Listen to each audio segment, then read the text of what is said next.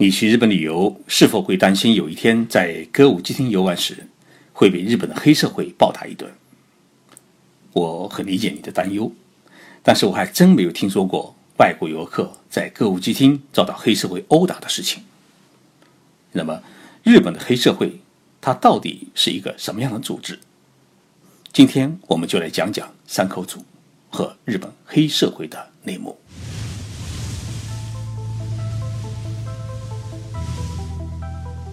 任你波涛汹涌，我自静静到来。静说日本，冷静才能说出真相。我是徐宁波，在东京给各位讲述日本故事。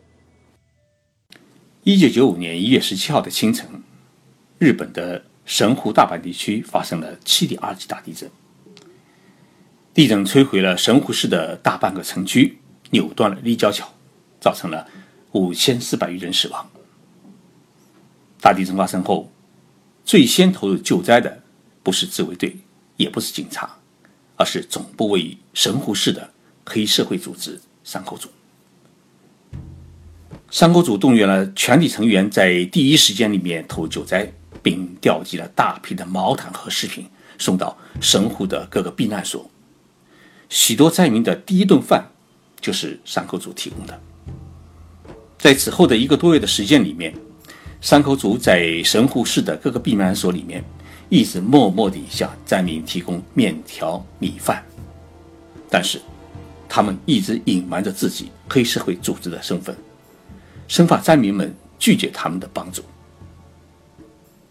在我们许多人的印象当中，黑社会组织就是一群打砸抢的流氓，但是山口组的救灾行动。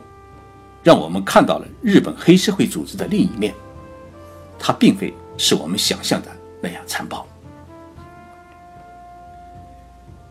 说到日本的黑社会，我们自然会想到山口组。山口组是日本最大的黑社会组织，其主要的势力范围是以神户和大阪为中心的关西地区。那么，日本第二大黑社会组织是驻结会。是住房的住，吉祥的吉。那么第三大的黑社会组织叫道川会，水稻的稻，四川的川。驻结会和道川会的势力范围都是以东京首都圈为中心的关东地区。这两个会的总部呢，呃，都在东京，一个在东京的赤坂，一个在东京的六本木。两个总部之间的直线距离啊，只有一千五百米。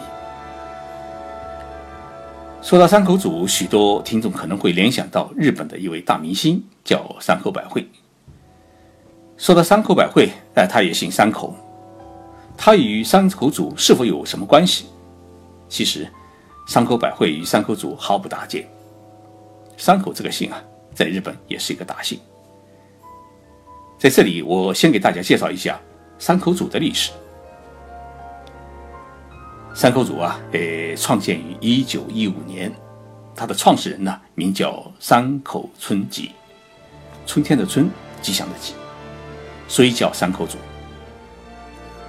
山口春吉呢，出生在一个渔民家庭，他从小呢没读过几年的书，就用了一条小船呢去捕了几年的鱼，后来因为生意不好，他就到神户港去当了一位码头工人。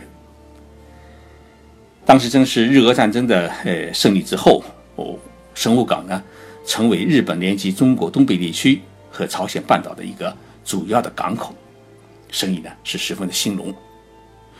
由于山口身材高大，为人豪爽，他就很快成了码头工人当中的一个小头领。在他三十四岁的时候啊，他纠合了手下的一批弟兄，宣布成立一个山口组。那么这个山口组当时呢？主要是从事码头工人的中介和管理。此后，山口组呢开始插手神户水产市场的挑夫的中介生意，并开始向一些店铺呢，诶收取保护费。于是呢，逐渐演变成一个黑社会组织。山口组刚成立时啊，只有五十名成员，但是到了二零一五年。也就是山口组成立一百周年的时候，山口组已经发展成为世界最大的黑社会组织，有正式成员呢是一万三千人，外围成员是一万四千多人，两者加起来呢有两万七千七百余人。日本公安厅的调查说，日本全国共有黑社会成员是五万人，其中山口组呢就占了一半。那我们为什么说山口组是世界上最大的黑社会组织呢？美国财富杂志啊曾经做过一次统计，说在二零一四年度世界黑社会组织当中，山口组不仅成员最多，而且经济收入也是最好。他依靠走私和贩卖毒品，以及从事赌博业，一年的总收入呢达到了八百亿美元，就相当于五千亿元人民币。那么这笔钱呢，是相当于泰国一年的国家预算。而位居世界第二位的俄罗斯的黑社会组织的收入啊，它只有山口组的十分之一。山口组的主要收入。除了走私毒品和赌博以及敲诈等非法事业之外，他还涉足演艺界、房地产投资、软件开发等多个合法领域。码头工人起家的山口组是很擅长于经营。上世纪八十年代正是日本的泡沫经济时期，山口组呢开始向房地产、股票、艺术品等领域投资，他们低价购买商品。然后在黑市呢是高价转手，从中获取了巨额的利润。那么泡沫经济崩溃以后，山口组迅速投身于新的产业，比如说卖电脑、进夜总会等等，大规模呢去购买价值暴跌的资产，使得山口组在几次的危机当中啊，他躲过了灾难。我们对黑社会的认识。大多是通过电影，比如香港的《无间道》，呃，日本北野武的大佬，意大利黑手党的教父，呃，动漫片《黑胶》，还有最近的《黑费》，都给我们留下了很深的印象。但是这些电影给我们的印象是，黑社会除了残暴，就是无情。那么，日本的黑社会它到底是一个什么样的组织？其实我在录制这个节目的办公室，距离日本第二大黑社会组织驻杰会总部的直线距离呢，哎，只有两百米。也就是说，我们净说日本的节目，大多数时间呢是在日本黑社会总部附近录制的。最初我并不知道驻杰会总部，呃，就在身边。后来发生了一起山口组与驻杰会的火并事件，于是荷香时代的警察。就站在了驻杰会总部前警戒，我才知道，自己每天上班都经过了黑社会总部门口。驻杰会最早组建于明治时期，一九一八年，它正式演变成为一个黑社会组织。目前全国有成员是九千一百人，总部呢是一栋很破旧的狭小的五层楼，一楼的边上还是一个居酒屋。只是作为大门的卷帘门啊，大多时候它总是紧紧地锁着。但是呢，门口是没有保镖，也没有任何人员的站岗。这么多年来，遇到驻杰会总部大门打开，老大出门的情景啊，哎，我只看到过一次。那天上午啊，哎，估计是驻杰会召开高级干部会议，门口的路边停了好几辆黑色的高级奔驰。有五六个身穿黑色西服的男子啊，哎，在总部门口警戒。有趣的是，面对这种架势，路过的人呢，依然是我行我素，根本没有避而远之。我走过去的时候啊，哎，居然有一位保镖向我低头哈腰。当然，他绝对不可能认识我，只是感觉到他们躲了我们老百姓的道，需要道歉。于是我大着胆子。跑到马路的对面，这个拿着 iPhone 手机啊，对着他们拍。作为一个新闻人，能够看到日本黑帮如此的架势，也是绝无仅有的机会。哪怕遭到他们的追打，也是值得。当时我就这么想。当然，我相信日本这么一个法治国家，不管怎么样，这些黑帮也是不敢，最多他们出来制止一下。但是，一直到最后呢，他们都没有出面来制止我。后来，日本的第三大黑社会组织道川会，他因为总部所在大楼啊实在太旧，需要拆迁，于是他们买下了东京赤坂的一栋三层的小楼。那栋小楼呢，诶，距离我们的办公室更近，只有三十米的距离，啊，边上还是赤坂消防署。周边的居民不知从哪里得到道川会要从六本木搬到赤坂来的消息。立即组织了抗议活动，在这个小楼的周边啊，哎，插上了坚决反对道川会搬迁、不许进入赤坂的抗议旗帜。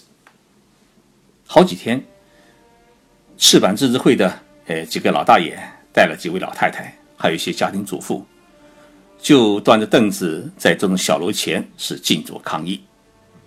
而道川会的人呢，不但没有动手驱赶他们，还一边。低头哈腰的向老人们赔小心，一边呢往楼里搬东西，生怕得罪了这几位当地的菩萨。我从办公室往那里看，总是觉得那些抗议的老大爷更像黑社会，而黑社会的那些人呢，更像是孙子。半个月之后啊，道昌会终于扛不住当地居民的抗议，宣布放弃搬家计划，同时也宣布将小楼出售。但是过去一年多，这个楼啊也是无人问津。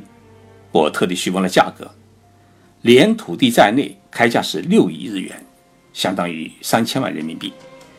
在赤坂这种地价昂贵的地区，这个价格呢也不算贵。但是如果传出消息说道川会的总部被中国人买走，那就会演变成中国人与日本黑社会瓜葛的故事，我也就成了无间道，所以最后没有买。我见过道川会的会长，是在一位国会议员的私人酒会上。那一天夜里，在东京的一家豪华的酒店的宴会厅，一个角落里坐着一位六十多岁的老头，两手平放，目光炯炯，看上去呢很有精神。他的背后呢站着两名彪形大汉。国会议员对我说：“哎，我给你介绍一个人。”于是呢，他就把我引到了这位老头面前。老头听了议员的介绍，也没有和我握手，只是一点头，说了一句话，摇了屁股，就是请多关照的意思。然后摸出一张名片递给我，我拿过来一看，上面除了他的名字，啥都没有。后来议员告诉我，你得把这张名片呢藏在皮夹子里面，万一遇到什么事，拿出来忽悠一下，道上的人。绝对是不敢惹你。但是我在日本留学工作二十多年，还真的没有遇到过黑社会分子的骚扰，也没有见过黑社会分子在公开场合闹事。如果不是媒体的一些报道，你真的感觉不到日本还有五万多名黑社会成员的存在。在山口组本部的门口啊，哎，挂了一个很醒目的牌子，上面写着。我们不使用童工，不贩卖毒品，也不乱扔烟头。看了这块牌子，大家一定觉得很好笑。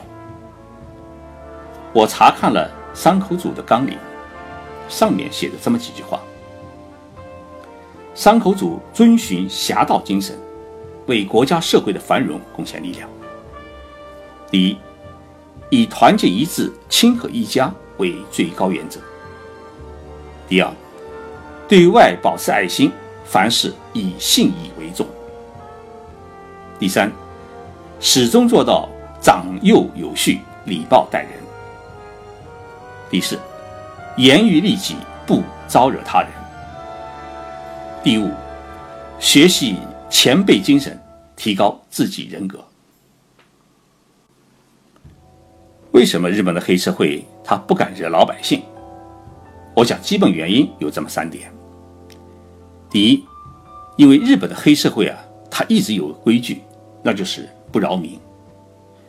第五代的山口组组长曾经说过这样一句话：“民众的宽容就是我们存在的基本。”因此呢，山口组总是与当地的政府和警察、当地的居民搞好关系，不仅做到兔子不吃窝边草。同时，在当地居民需要帮助时，黑社会成员啊总是在第一时间里面出现相助，譬如大地震救灾。因此，即使黑社会总部在身边，老百姓也不会感到什么恐慌。第二，黑社会的主要经济来源呢，它不是通过对老百姓的敲诈，而是依靠自己的经营。当然，它的经营范围有非法的，也有合法的。全日本二十二个正规的黑社会组织都有自己经营的企业。黑社会成员经营企业的收入的一部分呢，他是必须上交自己的顶头上司，然后层层上交直达总部。二零一一年，福岛第一核电站的核泄漏事故发生以后，东北地区的黑社会基层组织呢，就派遣一部分黑社会成员到核电站去抢险，冒着生命危险呢，去争每天三万日元的高额收入。然后将大部分薪水呢上交上去，为自己的组织去供奉一份利益。第三，政府对于黑社会组织有严厉的法律和潜规则的约束。日本是一个公开允许黑社会组织存在的社会，但是呢，日本同时也制定了一系列法律，对于黑社会组织的活动进行约束，其中最基本的是。暴力团对策法，在这个法律中啊，禁止黑社会组织从事二十一项活动，包括要求企业和个人赞助，以商品质量问题为理由呢，要求赔偿等等。